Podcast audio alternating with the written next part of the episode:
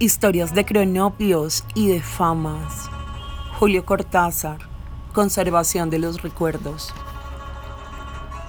Los famas, para conservar sus recuerdos, proceden a embalsamarlos en la siguiente forma. Luego de fijado el recuerdo con pelos y señales, lo envuelven de pies a cabeza en una sábana negra y lo colocan parado contra la pared de la sala con un cartelito que dice Excursión a Quilmes o Frank Sinatra. Los cronopios, en cambio, esos seres desordenados y tibios, dejan los recuerdos sueltos por la casa entre alegres gritos. Y ellos andan por el medio.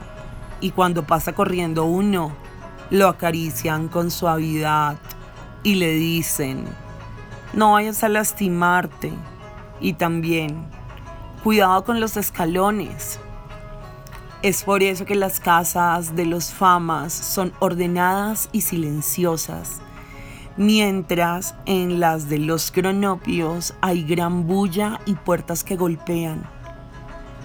Los vecinos se quejan siempre de los cronopios y los famas mueven la cabeza comprensivamente y van a ver si las etiquetas están todas en su sitio.